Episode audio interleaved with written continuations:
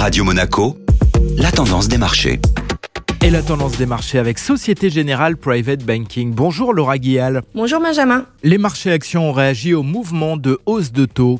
À l'ouverture européenne, les indices actions étaient pénalisés par la remontée des rendements obligataires enregistrés la veille. Le rendement des obligations du Trésor américain à 10 ans était passé au-dessus de la barre des 3%, ravivant les craintes d'une accélération du resserrement monétaire des banques centrales. En cours de séance hier, les taux se détendaient permettant aux marchés européens de limiter leurs pertes. L'indice parisien CAC 40 a ainsi clôturé sur une baisse de 0,7% après avoir chuté de 1,4% à mi-séance. Les marchés américains étaient quant à eux proches de l'équilibre à la clôture européenne. Et du côté des valeurs Casino a reçu trois offres d'environ 1,5 milliard d'euros chacune pour le rachat de sa filiale d'énergie renouvelable Green Yellow. Ces offres ne seraient pas aussi favorables et généreuses que prévu. L'action a donc perdu plus de 4% sur la séance. Bonne journée à tous.